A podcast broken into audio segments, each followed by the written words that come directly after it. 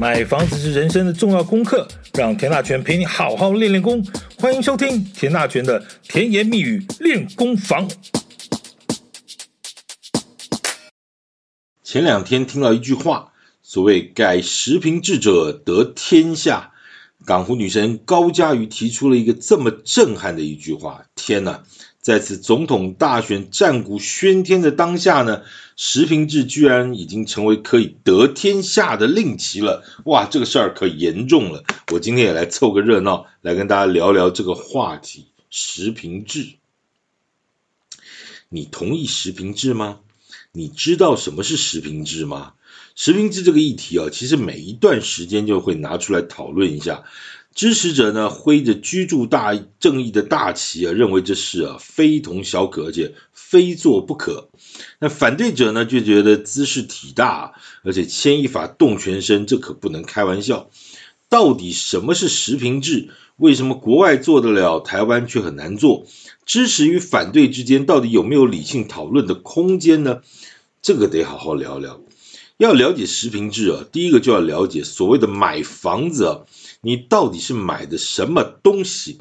基本上买一间房子会有两张纸，一张叫做土地所有权状，那上面就写着你买的这一户呢，土地的地号是多少，面积是多少，你的土地持份是多少，呃，百分之多少，八十分之多少，等等等等啊。那这个就很很清楚啊。你是什么段几小段这第几号，然后它的等等这个资料就很清楚。土地了哈，其实也没有什么太了了不起的事，就是土地。那另外一张纸呢，就是建物所有权状哈，在这张建物所有权状上面会登记三样东西，一个叫做主建物面积啊，一个叫做附属建物的面积，另一个则是共有部分。这三样东西全部加起来呢，就会有个总面积，上面就是平方公尺，你就乘以零点三零二五，大家就知道是几平了。这有什么好讲的，对不对？这很简单吧？但是我跟各位报告，很多人没有买过房子，他就不知道有左右这个所有权状这件事儿，那也不知道上面写的是什么东西，然后其实就开始跟着一起骂，那也不知道在骂什么东西。好，我们不要先不要讲那些东西，我们拉回来啊。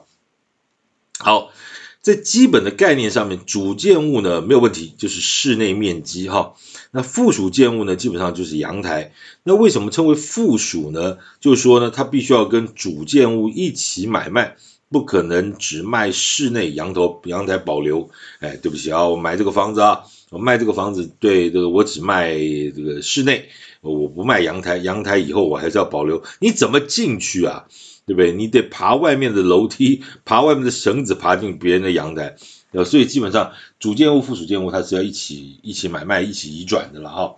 好，这两个基本上都还没有什么太大问题。这里最大的问题就是所谓的共有部分了，也就是一般人所讲的公共设施。那我买间房子，到底要不要买公设？那先讲个白痴话啊，就除了独门独院的透天厝之外，从公寓到大楼呢，每一间房子其实都有公设。咦，公寓有吗？那请问你，不然你怎么回家？你每天爬的那座楼梯是谁的？它不就是公有共用的吗？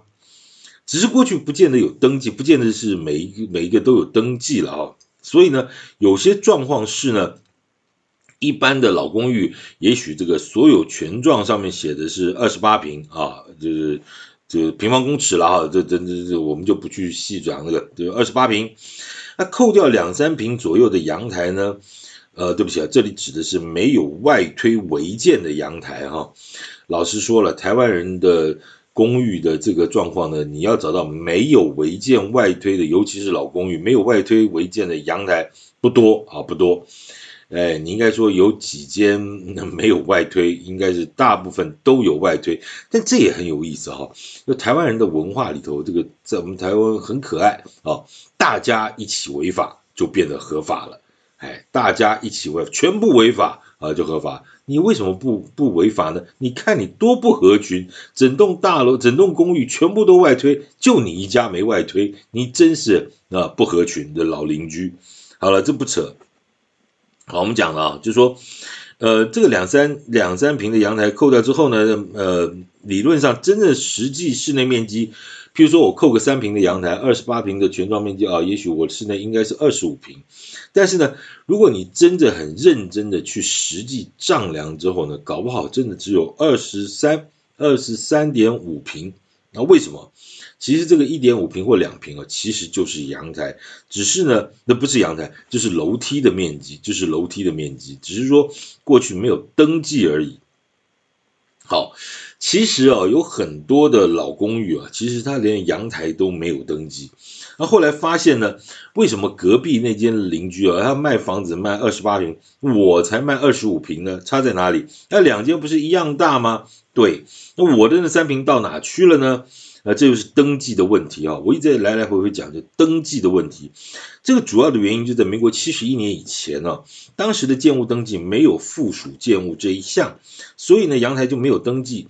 所以近几十年来啊，其实就很多很多老公寓的住户呢，跑去做阳台补登啊，阳台补登记了啊，补登记。你不要小看这个补登记的动作哦。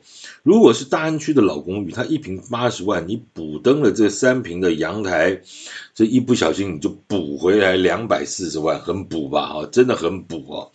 那关键字问题差在哪里？就是登记这件事。台湾所有的土地和建物都是以登记为主哦，唯有经过地震机关登记后的数字呢，才算是你拥有所所有拥有的一个产权。这里头还有很大的学问呢。譬如说，一楼前面的骑楼，虽然呢在产权的定义上是属于你的，那也是登记给了你，但是因为它是属于专有共用的部分呢，所以呢，虽然就产权而言，这个骑楼的面积是属于你的，但是呢，你必须要开放给大家通行使用，那这就是很多所有权跟使用权上的差异。但有很多人呢，就把骑楼呢围起来了做生意。他的解释也没有错，这产权本来就是我的，我为什么要给别人用啊？啊，行人要走通行，你就去走马路啊！啊，这就是为什么台湾被称为行人地狱的原因了啊！这里头有个重要的概念，就登记制就是台湾房地产市场的天条。三坪的阳台呢，能够多卖个两百四十万，应该不会有人少愿意少卖这个这个钱吗？你有看过别人在卖房子之后就只计算室内面积，阳台不计价的吗？买室内送阳台吗？有这么好心吗？这件事情其实当然十分非常的不是这样啊。那同样的，如果是共有部分呢，也就是所谓的 公设的部分，你在买房子的时候呢，你会嫌它太高；你你卖房子的时候呢，那如果公设是八平。那一平八十万，这白花花的六百四十万你就不要了吗？好，如果是真正实施十平制啊，住户未来可不可以补登公社？诶，就像刚才补登阳台一样，也就是说呢，建商卖房子的就只能卖室内面积跟给你，你再去补登阳台、补登公社。哎，这样很不错哈、哦。就阳台呢，你就可以自己加三平，公社就加八平，一平八十万，这一不小心就是十一平八百八十万，你就可以自己赚。建商要免费送给你，你觉得这事好不好？不错吧？对不对？这才叫居住正义啊！建商不可以赚钱，你可以赚，哎，这感觉不错啊。讲到这边了，其实说真的啦，有有些事情当然是讽刺、开玩笑啊。但你应该知道学问在哪里。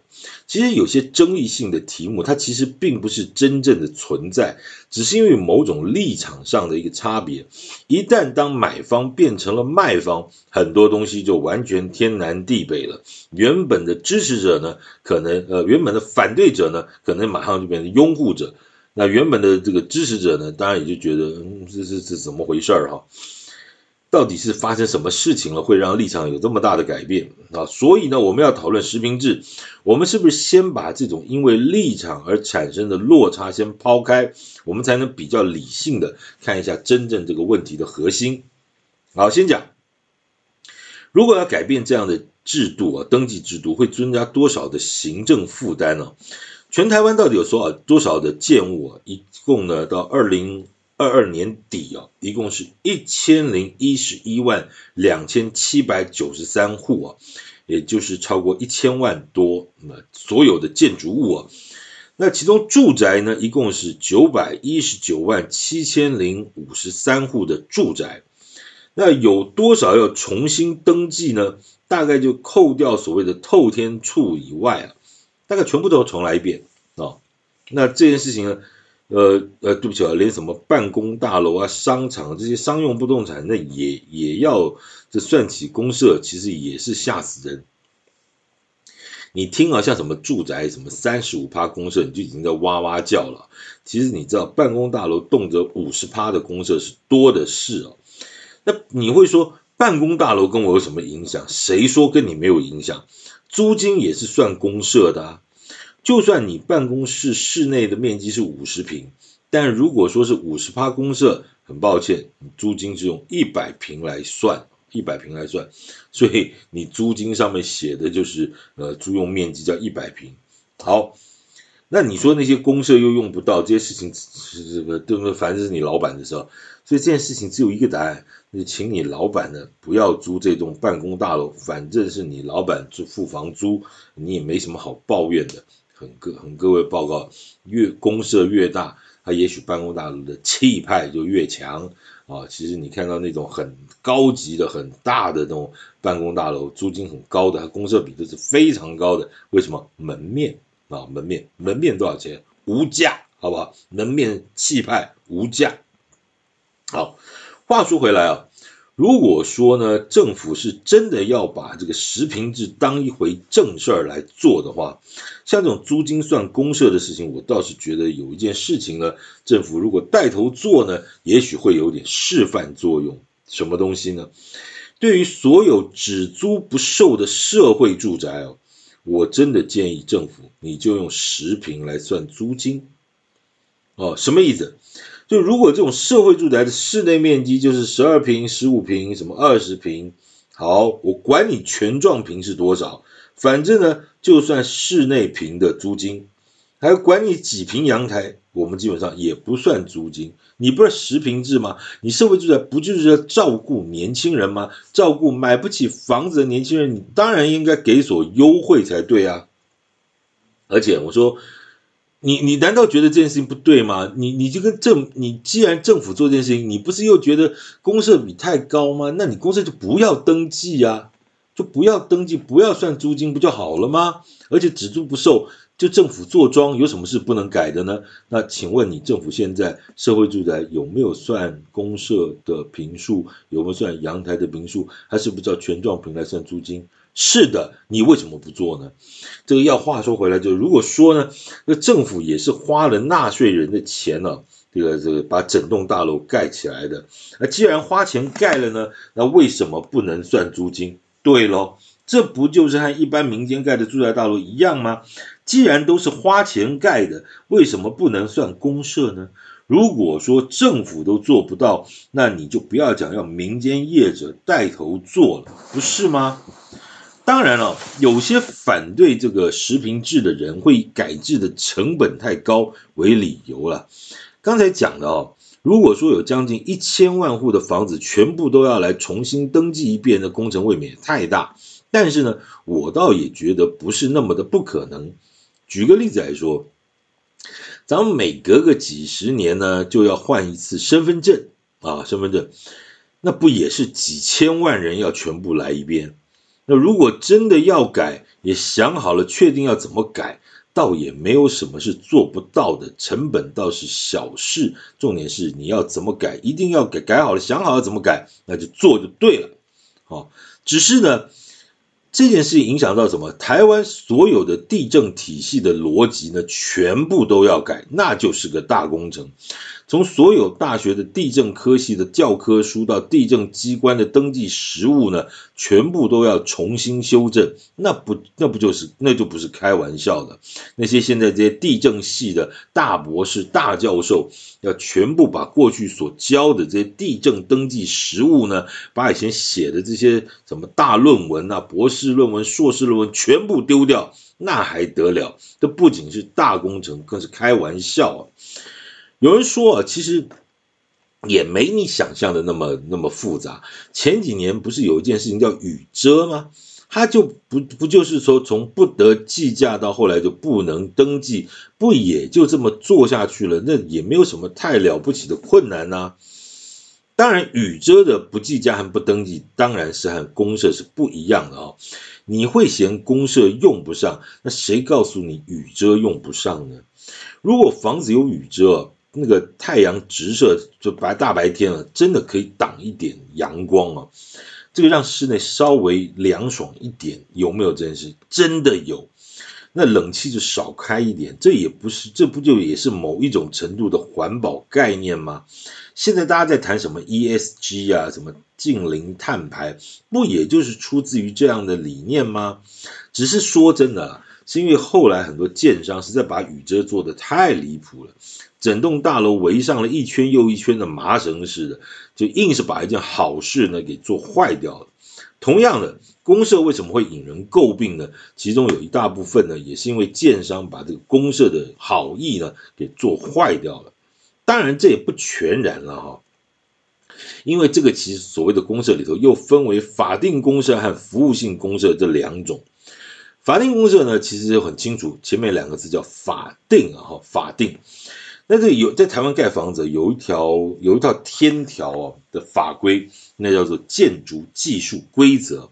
所有盖房子的基本原则呢，不是你想怎么盖就怎么盖，一切都要依照这套法规的规定来执行。这个法规真的很厉害，从民国三十四年公布实施啊，到一百零八年的十一月。一共历经了一百零四次的修法，一百零四次的修法，这什么概念？民国三十四年到一百零八年，一共七十四年，修了一百零四次，平均零点七年就修法一次，也就差不多八个半月就跟你来一次。当然或大或小了哈。这一共其中有三十二个章节，二十二套子法，光是施工篇呢、就超过了三百多条啊，就三百二十三条，里头清清楚楚的规范每一项的施工细节，这个至少要几公尺，那个不得小于几公尺，里头一堆的数学公式，这个开根号再减那个开根号之后要大于等于多少，等等等等等等啊，你以为建筑师那么好考啊？你？基本上建筑师就只是一个这个算数学的，你不要再讲什么什么艺术设计，它基本上要有理组的数学能力，还有文组的艺术美学素养，还要能背下这一大堆的专业条文，这真的不是开玩笑。在建筑技术规则中哦，不管是基于居住品质或消防安全的考量，这每一项都有规定。走廊呢，最少要多宽，楼梯要多宽，一阶要多高，不同的建筑各自的楼层高度不得低于多少多少等等，这些巨细靡遗的这个详细的写下来之后，这个问题就来了。既然是基于基于这个居住品质或消防安全的考量呢，这个里头的规定你能够不做吗？那就举大家最常见的两个例子来看，以前呢、以前呢、逃生梯啊，就是楼梯啊。它其实并没有特别的规范，这个八楼十楼呢，你爱做一只梯你就做一只梯啊，反正就慢慢就就慢慢爬就是了。后来呢，因为泸州的大喜事火灾呢，所以这个建筑规技术规则就调了，呃，很多人命的付出呢就调了，就是说八楼以上呢，啊，就一定要两只梯，两只梯吧，就一只梯就变成了一双梯。那为了省空间呢，那很多的以前的这个这个老的大楼呢，它就做成剪刀梯，就是两根楼梯相互重叠，但是不相通啊，就是那种剪刀形式的。这后来又修法啊，这两根逃生梯呢要有两个不同的位置，好吧？于是这一连串的改变呢，就目的是为了增加了消防的安全，相信没有人会反对。但是这多了一根楼梯，有没有吃掉当层的面积？当然有啊。那有没有增加施工的成本？当然有啊。那所以有没有增加公共设施的面积？当然有啊。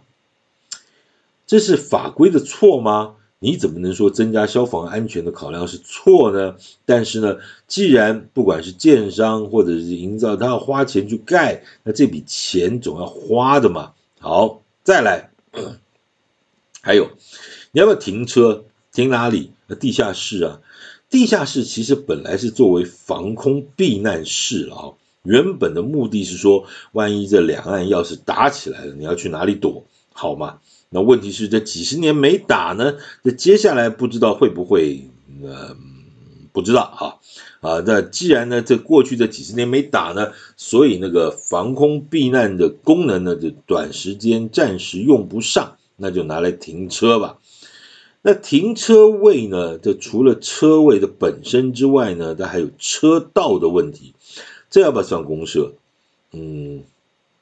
问题是我没有买车位啊，为什么我要买车道呢？哎，这就是好问题啊！停车的问题太复杂了哈，其实我会另外做一集，我们专门来聊聊这个地下停车呃停车位的问题啊。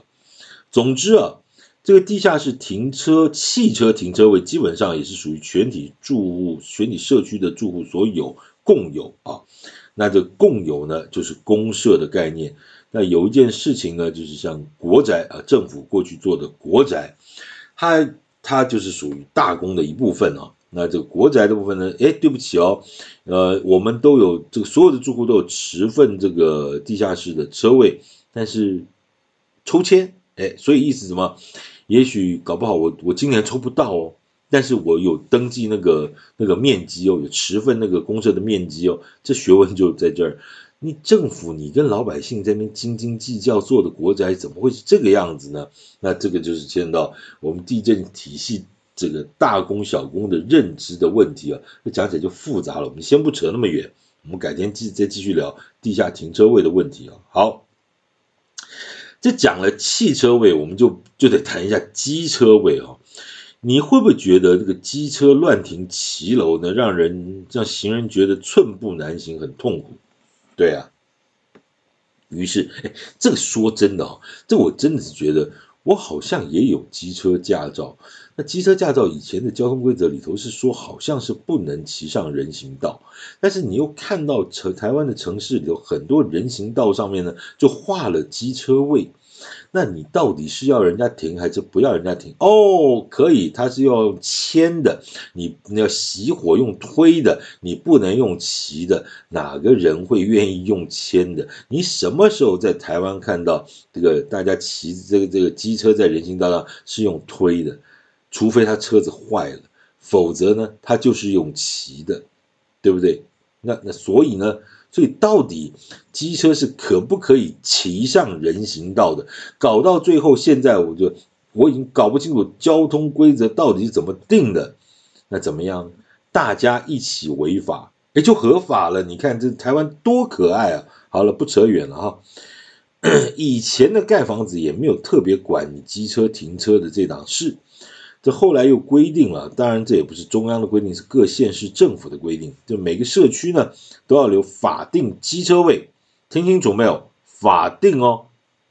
所以我管你家有没有机车，政府就是规定一定要做，就一户做一个，那一百户就一百个，还规定尺寸。这个大的机车位是两公尺乘以一公尺宽，小的机车位是一点七五乘以零点七五。那各县市政府呢，还有各自的规定。那因为审查建造呢是地方政府的事，于是呢就来吧，这一百个机车位就这么画下去了吧？你用不用得上再说，反正这个是叫做法定，法定的概念就是不做不行啊，不做不行。再来，你家里要不要用电？要吧？要不要网路？要吧？那于是整个社区里头呢，这边就要留个台电配电室。那边要留个电信室，那你要不要有个垃圾处理室？好像有，你你会住个新房子，你还去跑人家跟跟人家去追的那个倒垃圾垃圾车，好像不太好。新的房子里头总是有个垃圾处理室嘛，大家还有一些什么冷冻的啦啊等等那些让那个呃细菌不要滋生，不要有臭味等等一些新的一些设备设施。好，我请问你。类似像这样子一个设备和设施，你总要有地方放吧？你能说它不是公社不要做吗？不管面积是多少，就算是两平三平，这是不是也要大家一起分摊呢？这个其实就叫做法定公社，也就是说呢，如果你要盖房子呢，你就非得依照着这些规定，而且非做不可。那要做呢，请问是不是就要花钱？那花了钱做好之后，那算谁的呢？呃，如果是算建商的，那你觉得建商要把这些公社的面积都留在自己口袋里，你觉得这对吗？简单说，如果你去丢个垃圾，你要经过建商的产权的空间，你觉得这事儿靠谱吗？方便吗？如果这些空间产权都是建商的，他可不可以在门口上个锁啊？结果你家网络断了要修，难不成你还要找建商给你开个门才能修？因为这件事情它毕竟是有产权做基础，那你觉得这是对吗？刚才所讲的种种问题呢，其实只是公社问题的一小部分，这也使得要推动实平制这件事情呢，确实有相当的困难度。这个并不全然是个是非对错的问题，而是制度过去一直的呃规范和逻辑和观念的问题。当然，你也会觉得说，还是有很多建商呢，把公社这件事情搞得乱七八糟，呃，服务性的公社等等，所以这也是为什么要推动实坪制的人觉得说，我花钱买到一些用不着的公社，那这个问题当然就比较复杂了哈。这我们就改天另外再找时间跟大家聊。除了刚才我们讲的公设比的问题之外呢，还有停车问题，我们都会分别另外跟大家做讨论。今天跟您谈的实名制，感谢您的收听，也请您继续关注田大全的甜言蜜语练功房。感谢今天收听，谢谢。